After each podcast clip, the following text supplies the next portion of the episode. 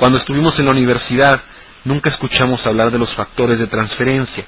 No es algo que se nos haya enseñado en la universidad. Y esto tiene que ver también con un proceso histórico de avance en la ciencia, de conocimiento de los seres humanos.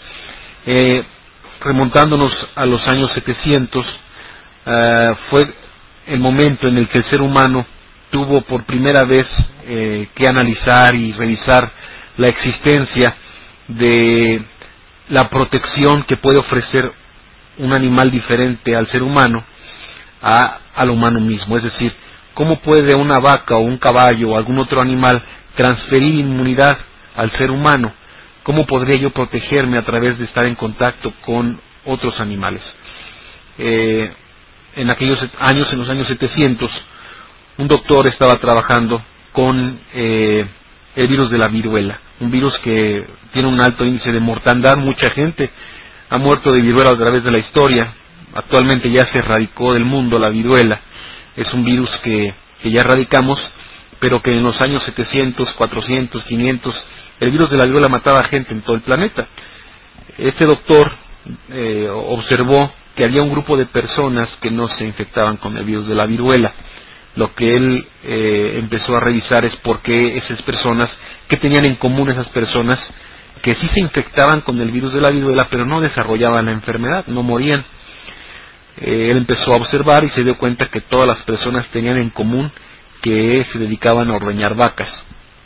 Entonces, observando a las vacas, también se dio cuenta de que las vacas padecían una infección eh, provocada por el virus de la viruela, pero un virus diferente al humano, un virus de viruela pero de vaca, y el virus de viruela humano pues no son iguales, sin embargo tienen ciertas coincidencias. Entonces un virus de viruela de vaca no me puede hacer daño, no me provoca enfermedad, así como a la vaca no le provoca enfermedad el virus de viruela humano, pero había un vínculo de protección. ¿Qué quiere decir? Bueno, resulta que eh, las personas que se dedicaban a ordeñar vacas, al tener contacto con las vacas y tanto contacto con el virus de viruela de vaca, él observó que tal vez desarrollaban cierta protección contra el virus de viruela humano. Entonces, el doctor lo que hizo fue analizar la situación y hacer un experimento.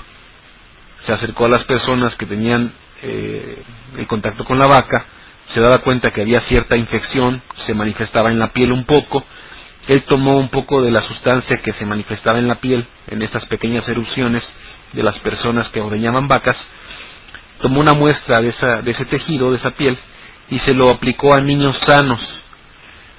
Él dijo, si estas personas están inmunizadas contra la vaca, es decir, las vacas le transfirieron algo de protección contra el virus de viruela humano, es probable que al pasarle yo esto a los niños, los niños queden protegidos contra el virus de la viruela. Y entonces lo hizo. Después de hacerlo, infectó a los niños con virus de viruela humano. Lo que él observó es que los niños quedaron protegidos contra el virus de viruela humano. ¿Qué quiere decir? Sí se infectaron los niños, pero no desarrollaron la enfermedad. No fue mortal para ellos el contacto con la viruela humana. Entonces concluyó efectivamente era posible que las vacas hubiesen transferido protección a las personas que las ordeñaban y a su vez las personas que las ordeñaban pues llegaron a transferir protección a los niños que fueron inyectados con esta con este preparado de las personas eh, infectadas que ordeñaban vacas. La historia es un poco larga, pero es importante escucharla como antecedente. ¿Por qué? porque en aquel tiempo surge lo que son las primeras vacunas. Esto es la primera vacuna de la historia y el nombre vacuna se deriva de vaca. Entonces, gracias a las vacas es que existen las vacunas. Entonces, también podemos concluir que una vaca sí puede transferir inmunidad a un ser humano. ¿Por qué hacemos esta historia? Bueno, porque nos debe de quedar claro que si la vaca puede transferir inmunidad al ser humano, pues del calostro de la vaca yo puedo extraer estos factores de transferencia que transfieren inmunidad o protección inmunológica al ser humano. Fortalecen y hacen más inteligente el trabajo de nuestro sistema inmunológico. Esto ocurrió en los años 700. Este doctor no sabía, el doctor Coley, no sabía lo que estaba pasando. Él eh, simplemente actuó por, por instinto científico, pero no sabía siquiera la existencia de los virus. Posteriormente, a otro doctor, el doctor Dimitri, 100 años después, eh, un doctor ruso, investiga y descubre los virus, él descubre la existencia de los virus. Eh, 100 años antes se hizo el experimento para la vacuna, pero no se sabía que eran virus, no se sabía la existencia de los virus. Entonces, eh, lo que ocurrió aquí fue que el doctor Dimitri 100 años después descubrió la existencia de los virus, ya lo, lo especificó y definió exactamente de qué se trataba. Quiere decir que el ser humano va avanzando a través del tiempo. Ya sabemos ahora que lo que provoca esa infección son virus. Posteriormente, dentro de la misma historia, 100 años después, se descubre la existencia de los tumores cancerosos y cómo es que matan al ser humano. Se sabe que no es una infección, sino es un proceso de degeneración celular que va afectando los tejidos del ser humano hasta que acaba con la vida humana el cáncer. Y así es como el hombre va avanzando en la historia, conociendo más sobre las infecciones, sobre los tumores, sobre el funcionamiento del sistema inmunológico. Y lo que viene a, romper algo el esquema, y es impresionante, es que en los años 40 el doctor Sherwood Lawrence, un científico, estaba trabajando con personas infectadas con tuberculosis. La tuberculosis es una enfermedad que se produce gracias a una bacteria que se llama micoplasma. El micoplasma es una bacteria que infecta a la célula humana de forma eh, interna y esto es grave porque es difícil contrarrestar o atacar o defendernos del micobacterio. Eh, por eso es que es una enfermedad que, es difícil de tratar y afecta específicamente el sistema respiratorio y eh, en personas que se encuentran con el sistema inmunológico bajo, personas que se, que se encuentran débiles de su sistema inmunológico. El doctor Sherwood estaba trabajando con, con esta molécula y entonces este, él observó que al procesar la sangre de la persona infectada, eh, extrajo de los leucocitos una parte de la sangre, las células, parte del sistema inmunológico, esas células blancas de, los, de la célula de la sangre, él rompió los leucocitos y extrajo unas pequeñas proteínas, unos polipéptidos muy pequeñitos de los leucocitos. Eso él lo aplicó a una persona sana. Lo que observó el doctor Sherwood Lawrence es, después de transferir la proteína de una persona enferma con eh, tuberculosis, esa proteína que extraje de los leucocitos, se la aplicó a una persona sana, entonces resulta que la persona sana queda protegida o adquiere cierta protección contra el Mycobacterium, contra esa bacteria que produce la tuberculosis. El doctor Sherwood Lawrence se dio cuenta de que en la sangre, en los leucocitos, había una proteína, una molécula muy pequeñita que podía transferir información inmunológica de una persona infectada a una persona sana. A ese factor de transferencia le llamó como tal factor de transferencia.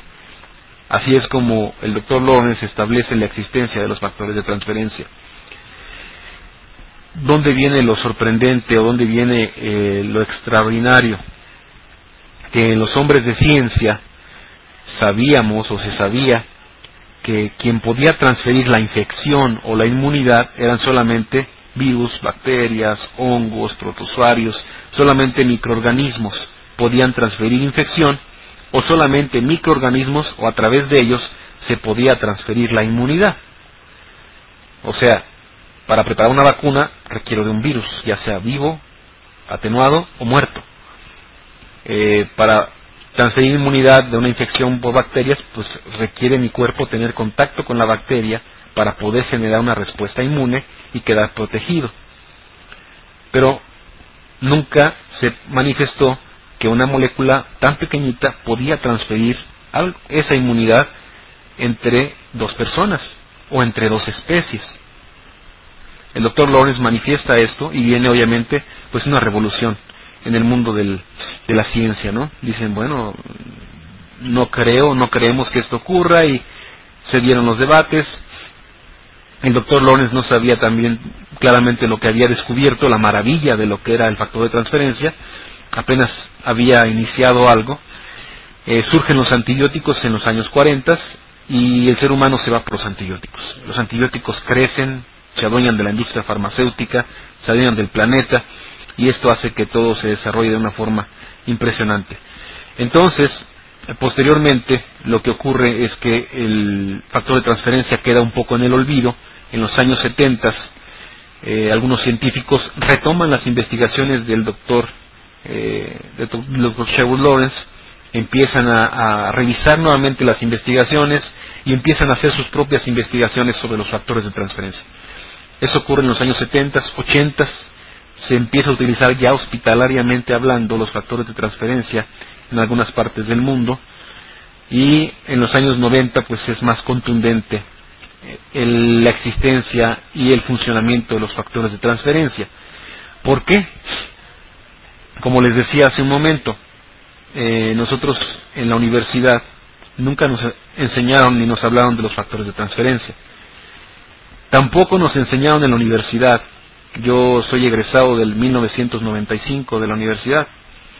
Eh, cuando yo estudio la carrera, nunca me hablan de los factores de transferencia y siempre me mencionan en la carrera que para poder transferir inmunidad o infecciones siempre debe ser a través de virus, bacterias o hongos protozoarios. No puede transferirse inmunidad ni por una molécula, ni se puede transferir una infección por una molécula proteínica tan pequeñita. Bueno, en 1997, por favor escuchen, esto es bien importante. En el año de 1997, el Premio Nobel de Medicina se gana este premio porque establece científicamente la existencia de los priones. Los priones son proteínas que pueden infectar animales y pueden transferir la infección de animales a seres humanos. No es un virus, no es una bacteria, no es un protozoario, no es una amiba, no es una lombriz, no es ningún parásito, es una proteína. Entonces, yo no lo vi en la universidad, yo no sabía la existencia de los priones.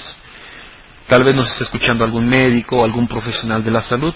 Cuando damos una conferencia, le preguntamos a los médicos, ¿alguno de ustedes escuchó de los priones en la universidad? No. ¿Sabían de la existencia de los priones? No. Bueno, pues existen y transfieren infecciones. Un claro ejemplo de esto son eh, el problema este de las vacas locas, de la encefalitis espongiforme, que ocurre en Gran Bretaña en los años 90, cuando se descubre o se observa que las reses que son alimentadas con excremento de cabras, en el excremento viene una proteína llamada prión.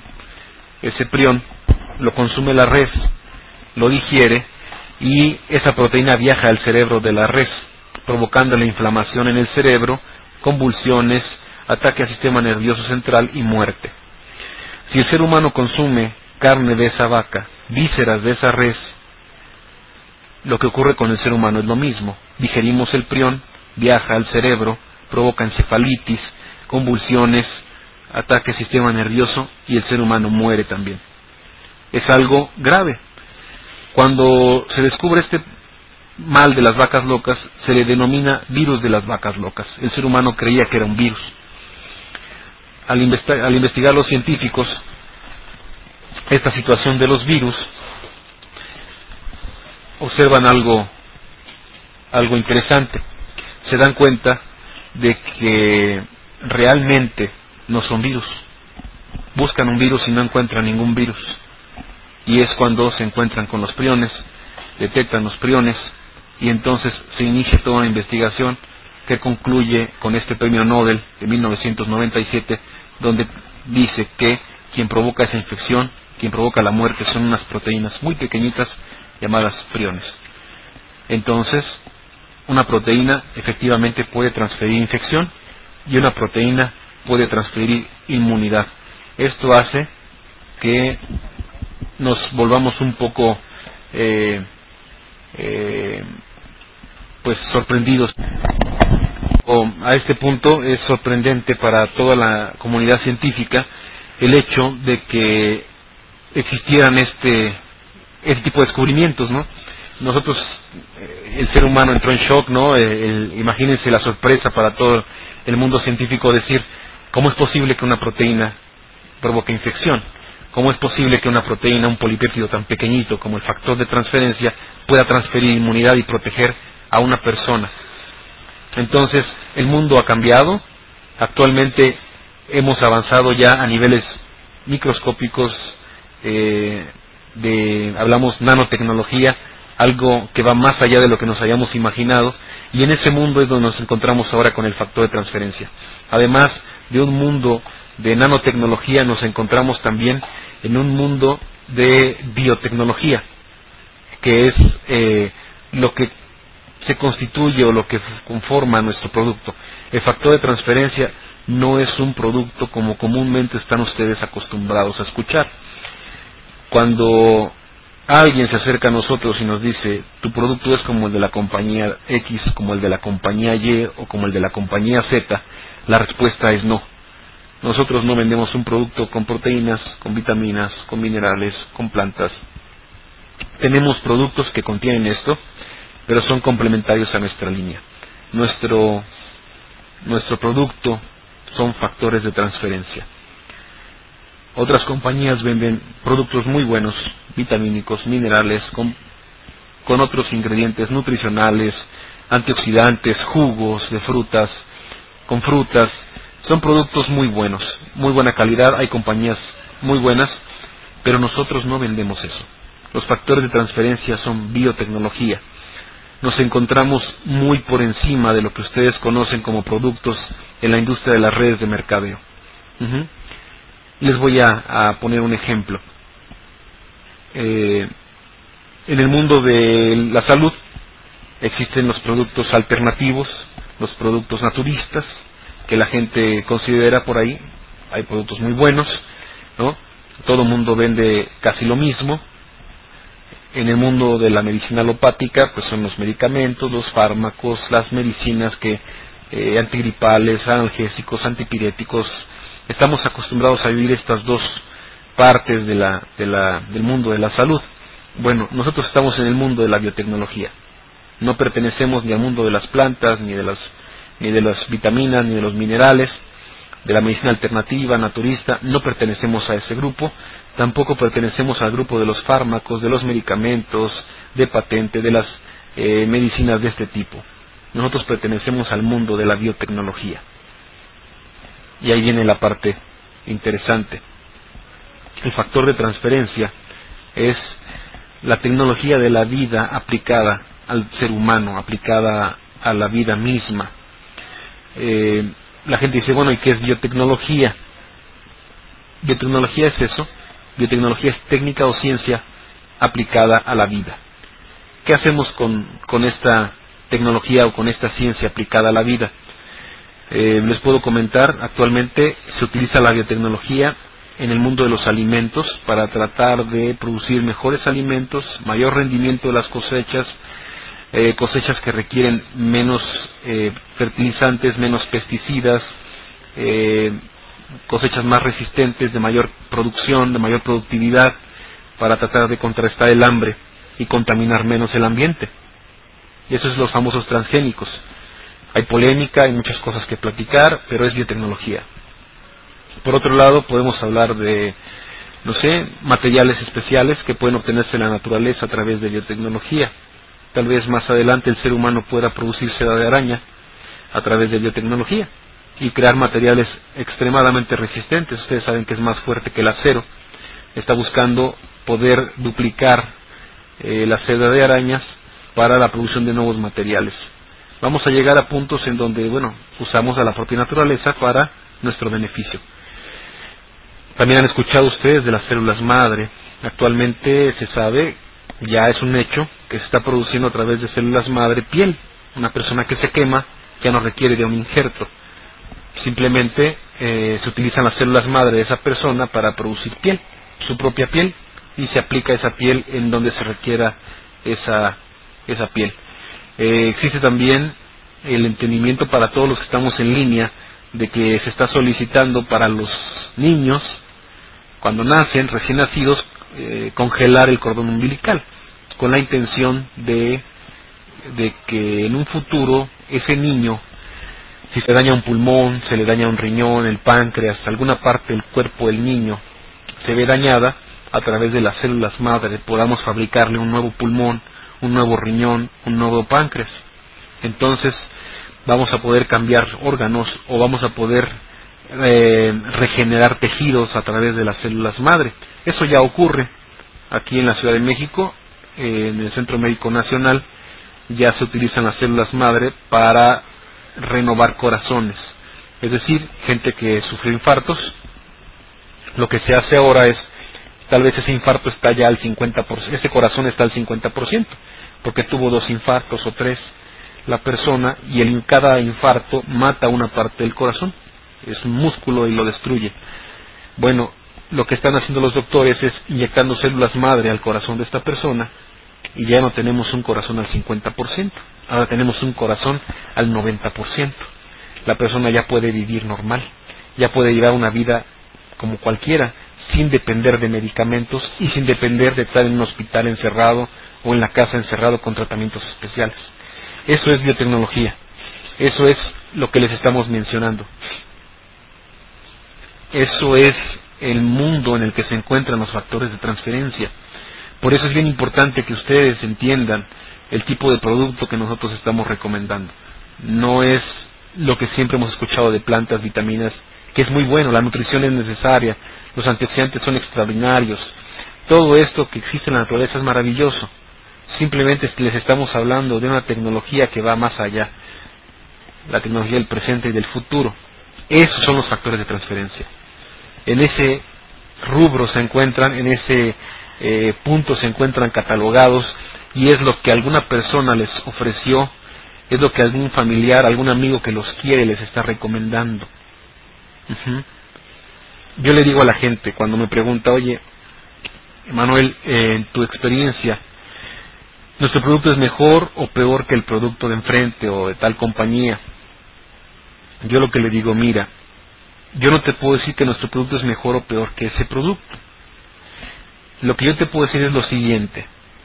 Esa compañía es una compañía transnacional muy grande, muy buena, vende productos muy buenos, vende las mejores bicicletas del planeta han ganado todos los campeonatos mundiales que te puedas imaginar de bicicletas. Son las bicicletas más veloces, más caras, más ligeras. Son bicicletas perfectas. Es lo mejor de lo mejor. La otra compañía que me mencionas es una compañía que vende los mejores autos del planeta, los más rápidos, los más potentes, la mejor calidad, la mejor tecnología en autos, los vende esa empresa. Si me preguntas que si es buena, te voy a decir es buenísima vende el mejor auto que puedas imaginar. Si me preguntas qué vendo yo, yo vendo jets de combate, vendo aviones de combate. Los mejores, los más potentes. Me encuentro en otro, en otro lugar. ¿Sí? Yo no te estoy diciendo que son mejores o peores, simplemente se encuentran en otra posición. Yo me encuentro en una posición muy por encima de lo que puede ser una bicicleta o un automóvil. ¿Por qué? Porque es biotecnología. Es algo que no, yo les garantizo, ninguno de ustedes jamás había tenido contacto con una compañía que trabajara un producto de este tipo. Es la primera vez que ocurre. Y se los digo porque me ocurrió a mí. Yo lo estoy viviendo. En 13 años que tengo en esta industria, jamás había comercializado un producto biotecnológico. Es la primera vez que lo hago y mis maestros en la universidad, cuando yo terminé la carrera, me decían que me especializara en biotecnología. ¿Por qué? Porque era lo que venía en el futuro. Finalmente estoy cumpliendo un, sueño personal. ¿Por qué? Porque estoy trabajando en una compañía que me encanta, una compañía mundial, transnacional, que está en crecimiento, con una dinámica impresionante, con un esquema comercial que ayuda a familias en todo el mundo. ¿Y qué creen? El producto que siempre soñé, un producto biotecnológico un producto de alta tecnología de ciencia. Entonces, cuando damos una conferencia, nosotros queremos transmitirle a la gente esto, que la gente entienda bien que no es un suplemento alimenticio más, que no somos lo mismo que lo que existe en el mercado. No decimos que sea bueno o malo lo que hay en el mercado, simplemente queremos decirles no somos igual. Somos muy distintos, somos muy especiales, somos únicos. ¿Por qué? Nadie en el mundo comercializa los factores de transferencia como lo comercializamos nosotros. Hay quien lo llega a comercializar de forma local, hay factores de transferencia que se extraen de sangre, hay factores de transferencia que se extraen de sangre de cocodrilo, de sangre humana, es difícil de obtener, no hay suficiente materia prima, es mucho más costoso que un factor como el nuestro, son producciones pequeñas, producciones locales en algunos países, muy pequeñito.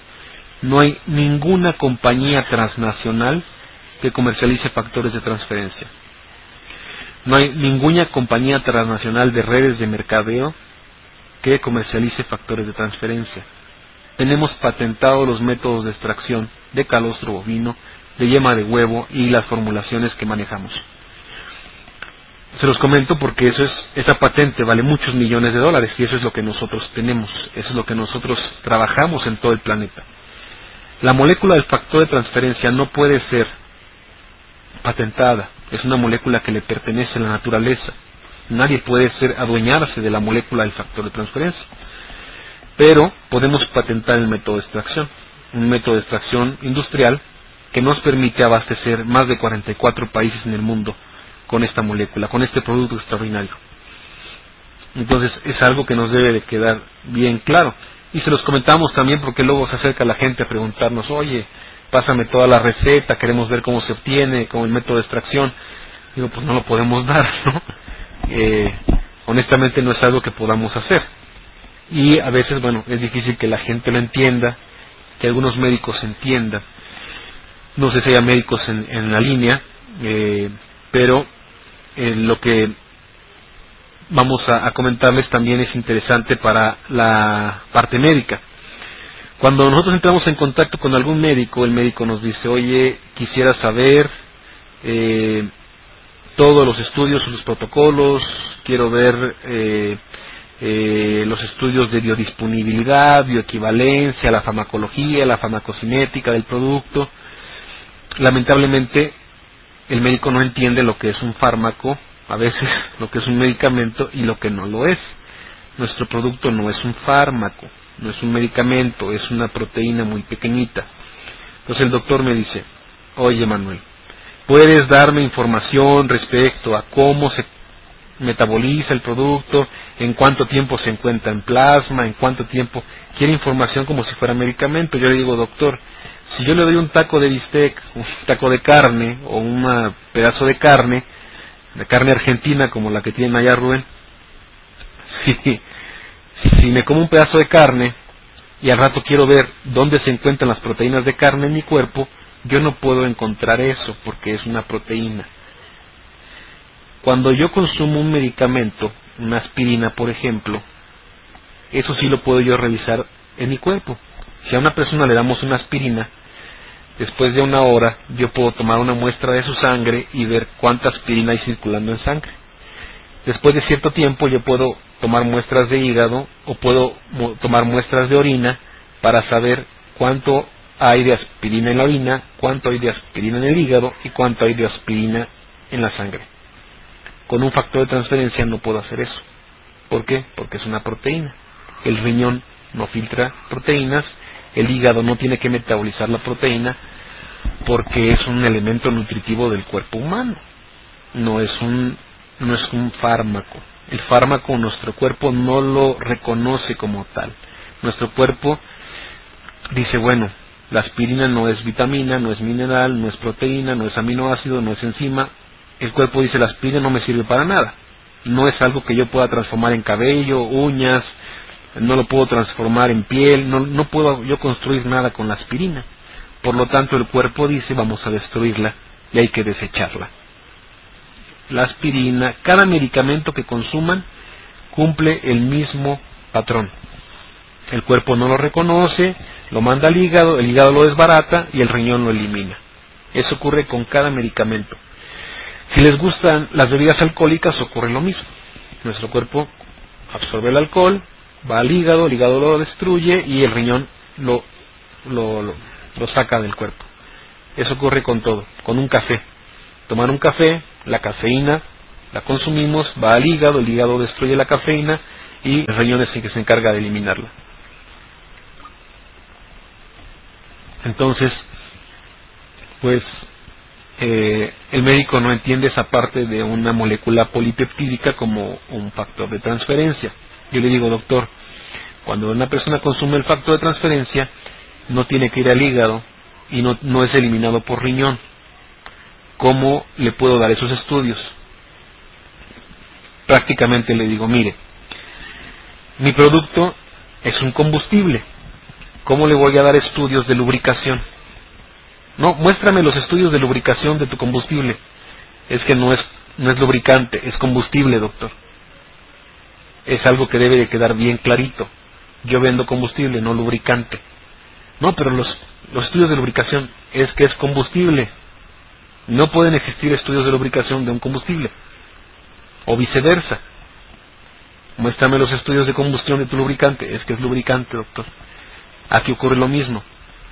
Con el factor de transferencia se hacen estudios de biología molecular, no estudios farmacológicos. Y el doctor me pide estudios farmacológicos. No hay estudios farmacológicos. Se hacen estudios de biología molecular.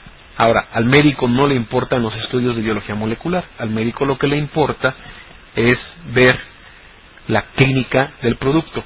Y la clínica se refiere a si un producto puede ser efectivo y seguro para la gente, para sus pacientes en particular. Y de eso hay muchísima información de los factores de transferencia. Eso está completamente probado y comprobado de que el factor de transferencia funciona y es efectivo contra eh, cierto tipo de enfermedades. Primero, hablamos de las enfermedades infectocontagiosas. Son enfermedades que son provocadas por microorganismos como los virus, como las bacterias, como los hongos, los protosfarios y las lombrices. Cualquier infección de este tipo, el sistema inmunológico tiene que combatir esa infección, tiene que responder y fortalecerse. ¿Qué hemos descubierto con el factor de transferencia?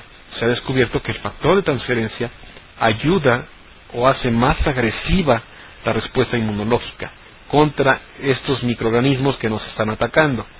El sistema inmunológico se defiende y esa defensa se incrementa muchísimo dependiendo del factor que consumimos. Hay un factor clásico, hay un factor avanzado y hay un factor plus. Nosotros, eh, el factor plus es el factor más efectivo contra las infecciones. En 48 horas la respuesta que existe contra una infección es impresionante. Y podemos hablar primero de infecciones virales. Los virus, eh, lamentablemente, el ser humano, una vez que el virus entró al cuerpo, y una vez que nos está afectando el virus, no tenemos mucha defensa. Nuestro sistema, nuestro organismo, no puede hacer muchas cosas. Este, dependemos básicamente de que el sistema inmunológico trate de contrarrestar la infección por el virus. Ustedes conocen el virus de la hepatitis B, de la hepatitis C, el virus del herpes, el virus del SIDA, eh, el virus del papiloma.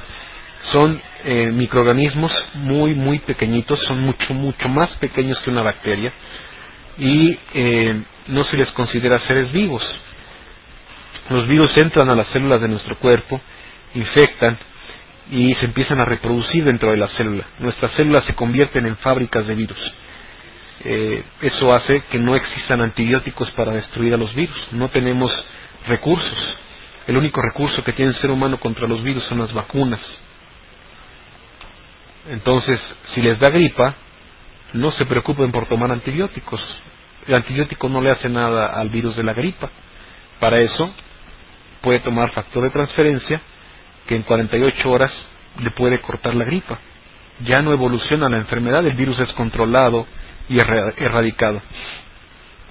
En el virus del papiloma ocurre lo mismo en la mujer, el hombre también se infecta, pero no es, es portador sano, ¿no? Este, el virus del, del, del herpes, cuánta gente padece de herpes y realmente no hay mucha facilidad para que pueda salir adelante.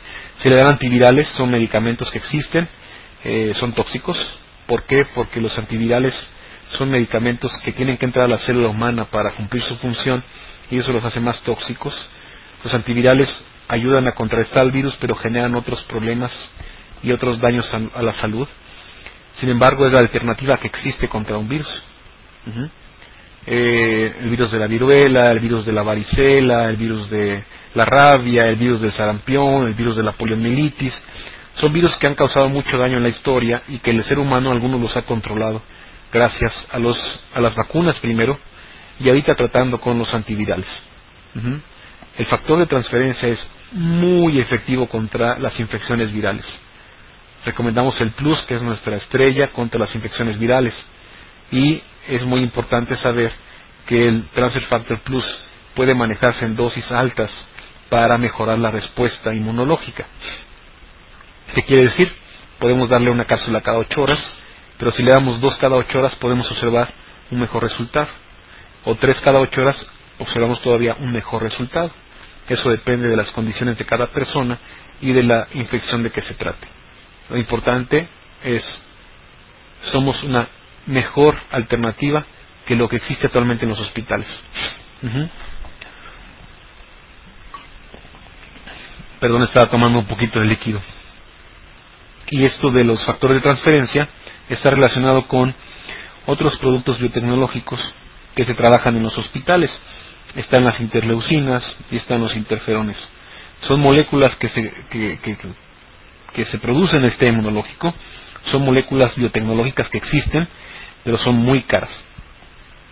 Un tratamiento con interferones o un tratamiento con interleucinas es carísimo.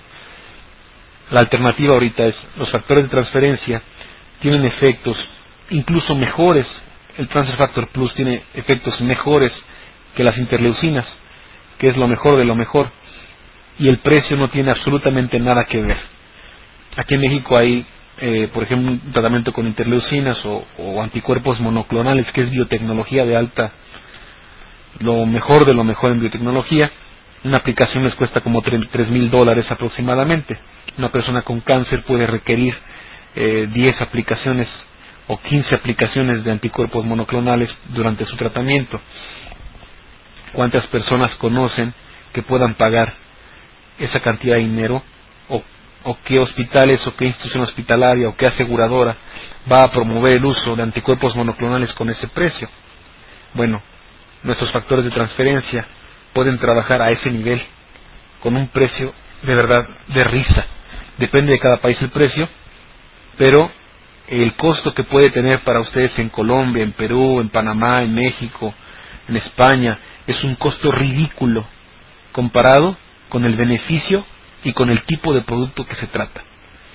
Cuando la gente se le dice, mira, el producto te cuesta tanto, la gente dice, oye, pero es que está caro, es que no estás consumiendo este plantas, no es un jugo de frutas. Lo que estás pagando es biotecnología, es lo mejor de lo mejor que existe ahorita como opción para ti, para el problema que tienes, para el cáncer que tienes, para esa hepatitis B que tienes, no hay algo mejor para tu familiar con ese precio. No existe.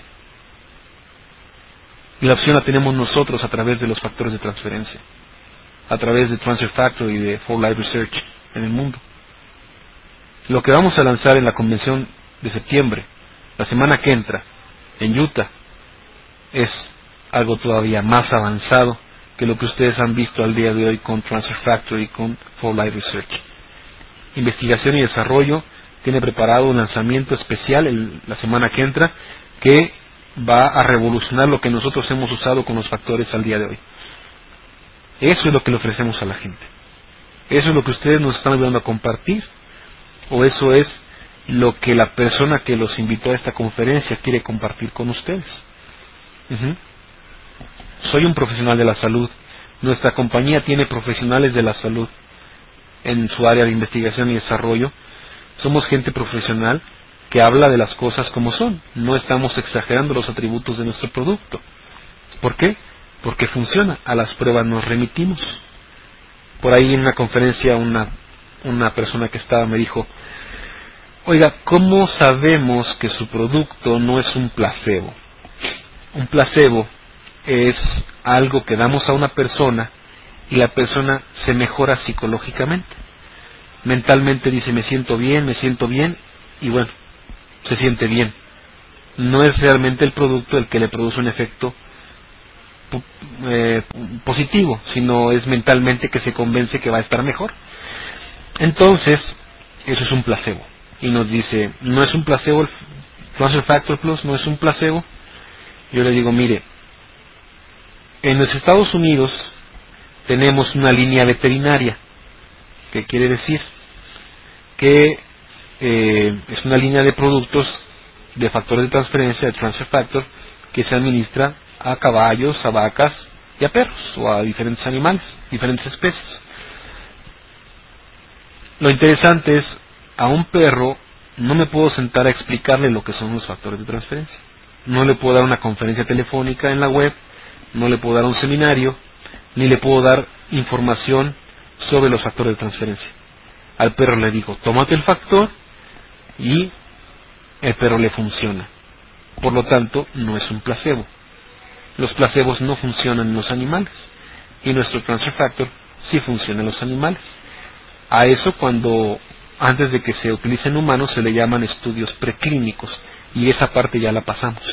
Ya la cubrimos para demostrar que no hay un efecto placebo. Posteriormente se hacen estudios con seres humanos, los cuales ya, ya hemos hecho, y nos damos cuenta de que no es un placebo. ¿Por qué? Porque el producto funciona. La gente que los invita a escuchar la conferencia les puede platicar de lo que han vivido con Transfer Factor Plus, con Transfer Factor avanzado, con For Life Research, con nuestros productos en el mundo. Esas personas son personas que seguramente los estiman, los quieren y son personas en las que ustedes pueden confiar. Y lo que ellos les han ofrecido son productos que están probados y comprobados. Imagínense, comercializamos nuestro producto en Japón. Para meter un producto a Japón se requiere, es una batalla poder introducir un producto a Japón. Debe ser un producto de calidad que cubra todas las normas, requisitos, etcétera, etcétera. Lo vendemos en España, lo vendemos en Alemania, lo vendemos en Estados Unidos, lo vendemos en Colombia, lo vendemos en Nueva Zelanda, en Australia, en Malasia, lo vendemos prácticamente en todo el mundo. Los gobiernos no crean que nos dejan entrar el producto así nada más porque sí, porque les caemos bien. Nuestro producto es un producto que tiene que pasar por todos los filtros que requieren las instituciones de salud de cada país, de cada gobierno. Tenemos que mostrar estudios bromatológicos, microbiológicos, certificados de análisis de origen, tenemos que mostrar eh, análisis de toxicidad LD50, tenemos que mostrarle a los gobiernos toda la información que se requiere para que puedan ingresar de forma segura, para mostrarles que el producto realmente contiene lo que dicen las cápsulas, lo que dice el frasco. Cada etiqueta es revisada por cada gobierno del país. Esa calidad es la que ustedes están consumiendo y recomendando, además de todo lo que implica la producción en los Estados Unidos. Cada vaca que pone calostro para que nosotros ocupemos ese calostro son vacas certificadas por la institución eh, responsable de la agricultura en los Estados Unidos. Son vacas certificadas. No tenemos vacas no certificadas. ¿Mm? Lo mismo ocurre con, los, con las gallinas que eh, ponen el huevo del cual obtenemos el factor de transferencia.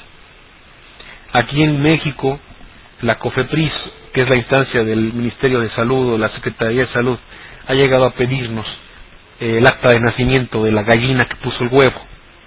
A ese grado llegan a veces las instituciones de salud. ¿Para qué? Para asegurarse de que nuestro producto cumple con las normas de calidad que requiere cada país, cada consumidor. Entonces, tengan ustedes toda esa tranquilidad.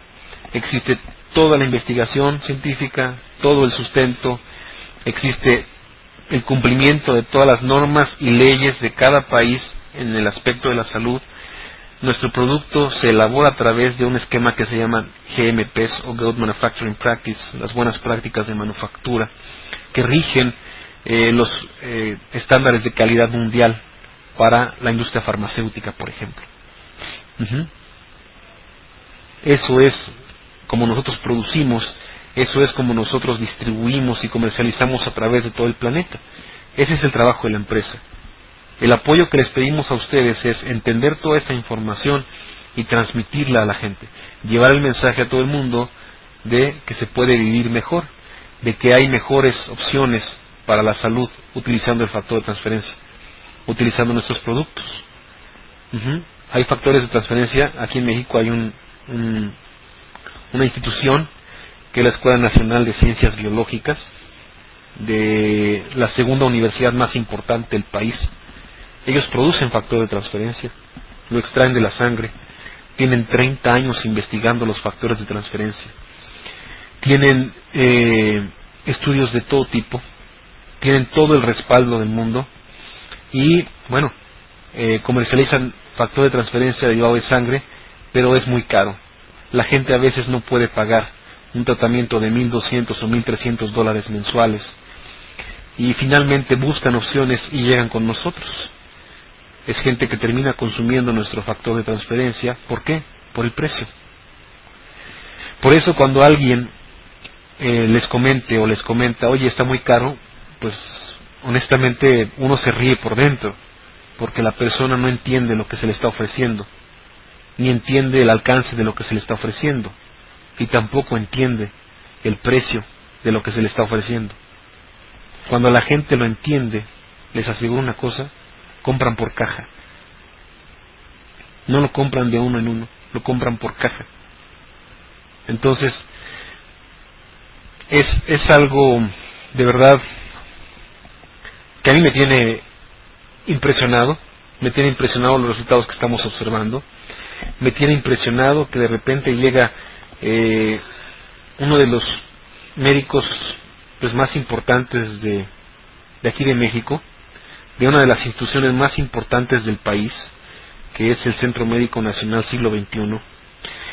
Ahí eh, obviamente es donde en ese Centro Médico Nacional se atiende a los pacientes más graves de cáncer en el país, se atiende a pacientes que están de verdad muy complicados en cuestiones de diabetes, de bueno, de diferentes tipos de enfermedades.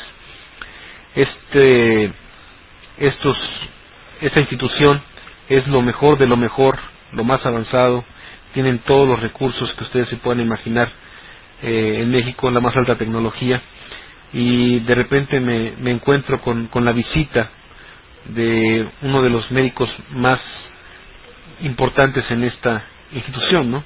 el doctor Rogelio Rodríguez Díaz, él es el director médico del Centro Médico Nacional. Viene a la oficina, llega al mostrador de la oficina y pide hablar conmigo. No lo conozco, no sé quién es, no sé para qué me quiere. Estoy muy ocupado.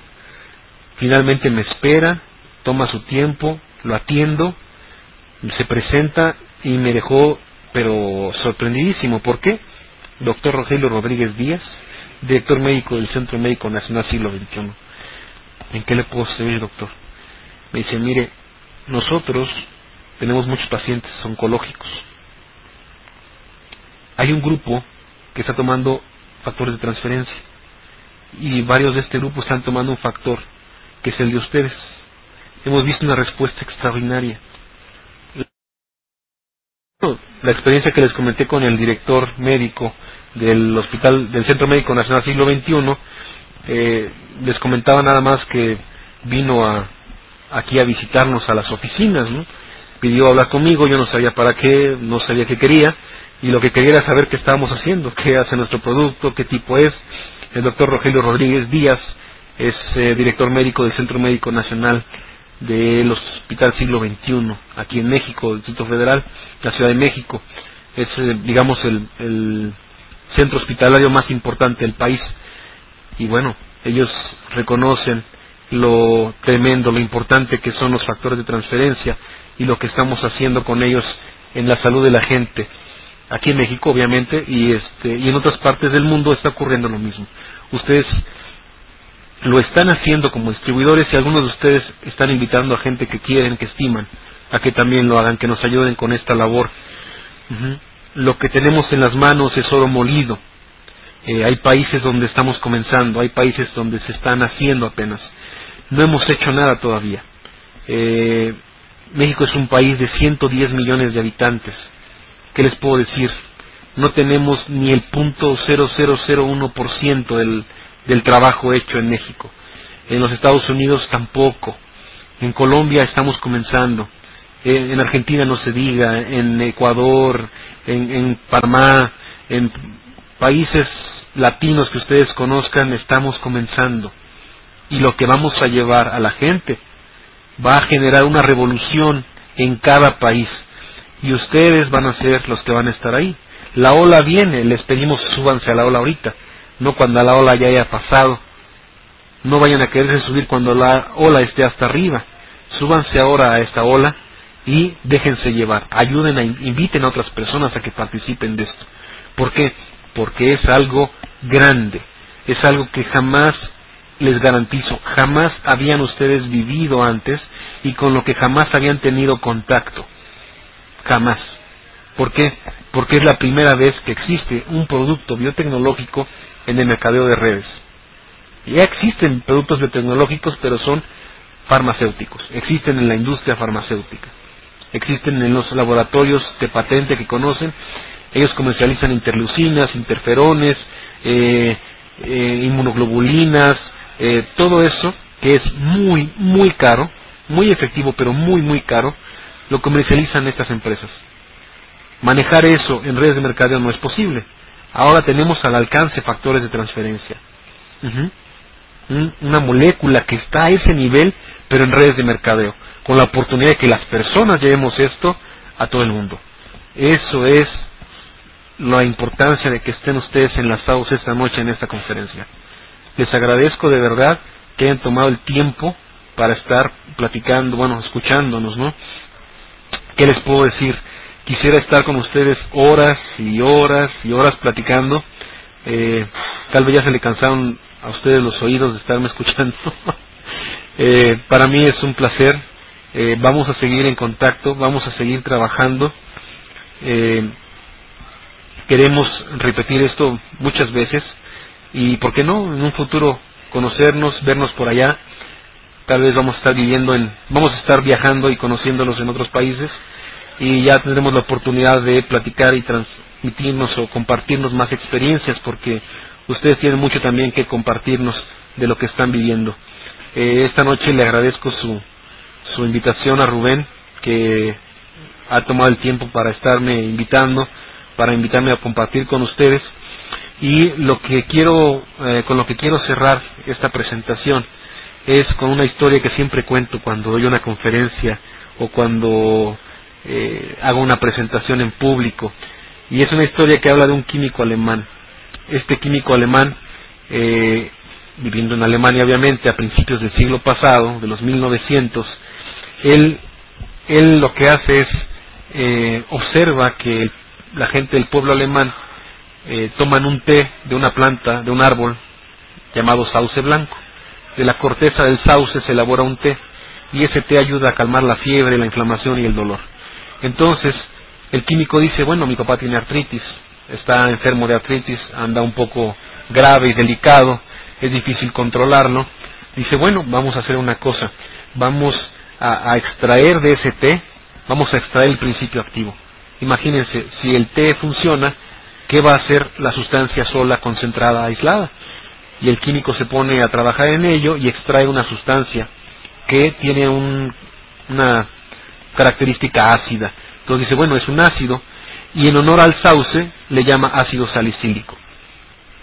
Este químico, que se apellida Bayer, eh, dice, ya tengo el ácido salicílico, voy a dárselo a mi papá. Le empieza a dar el ácido salicílico y el señor se mejora un poco, pero también empieza a tener problemas eh, de ciertos efectos secundarios. Bayer lo que hace dice, bueno, tal vez este está demasiado fuerte, vamos a hacerlo más suave y entonces el ácido salicílico lo modifica químicamente y crea el ácido acetil salicílico. Crea la aspirina y lanza la aspirina al mundo. Él observa que la aspirina funciona en su papá con artritis, disminuye la inflamación, el dolor, vive mejor y además eh, ya no es tan agresiva como la del ácido salicílico. Empieza a comercializarse y a venderse la aspirina por todo el mundo. Crece esto, Bayer pone un pequeño negocio que es una industria actualmente impresionante. Y entonces vienen médicos de todo el mundo a visitar a Bayer, a Alemania. Y viene un doctor y le dice, químico Bayer, explíqueme cómo funciona su aspirina. Bayer le dice, mire, mm, lo que le puedo contar es que mi papá tiene artritis y le doy la aspirina a partir de tal fecha. Lo que yo he observado es que mi papá ya no le duelen tanto sus articulaciones, duerme mejor, vive mejor, está mejor, está feliz. Eso es lo que le puedo contar de la aspirina. Llega otro médico y le pregunta, señor Bayer, otro médico de otro país, y le dice, señor Bayer, ¿cómo funciona su aspirina? Y Bayer le dice, mire, lo que le puedo contar es que mi papá tiene artritis. Yo creé la aspirina para mi papá. Toma la aspirina, ya no tiene tanta inflamación, ya camina mejor, duerme mejor, vive mejor. Sus articulaciones no están tan mal. Vaya, la condición de vida de mi padre es mucho mejor. Llega otro médico de otro país y le pregunta, químico, explíqueme cómo funciona su aspirina. Y Bayer le dice, lo que le puedo contar es que mi padre se toma la aspirina, ya no le duelen tanto, vive mejor, duerme mejor, se siente mejor y está mucho mejor. Viene otro médico y le pregunta, explíqueme cómo funciona la aspirina. Y Bayer le dice, lo que le puedo contar es que mi papá tiene artritis. Le empecé a dar la aspirina y ya no les voy a contar porque eh, ¿Qué les puedo decir? La historia de Bayer lo que nos está diciendo, lo que nos ejemplifica es, Bayer descubrió la aspirina, revolucionó el mundo de la salud, creó la industria farmacéutica con un producto derivado de una planta, de un árbol, del sauce blanco. Cuando él descubre la aspirina, bueno, la crea porque él, él sí formuló la aspirina. Cuando formula la aspirina Bayer, eh, no sabía cómo funcionaba. Lo único que sabía Bayer es que funcionaba.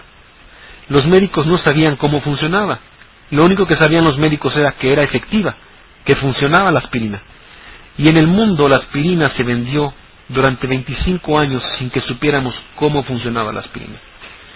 ¿Qué hay aquí de interesante que les quiero concluir? Por favor tomen esto. Cuando alguien se acerque a preguntarles cómo funcionan los factores de transferencia, por favor, coméntenles. Lo que te puedo platicar es, mi mamá tenía artritis, le empecé a dar el factor de transferencia clásico, se tomó el factor durante una semana y lo que yo pude observar es que mi mamá camina mejor, duerme mejor, se siente mejor y vive mejor. Oye, pero explícame cómo funcionan los factores de transferencia. Mira, lo que te puedo contar es, tengo una prima que tiene lupus, le empecé a dar el factor de transferencia clásico o avanzado.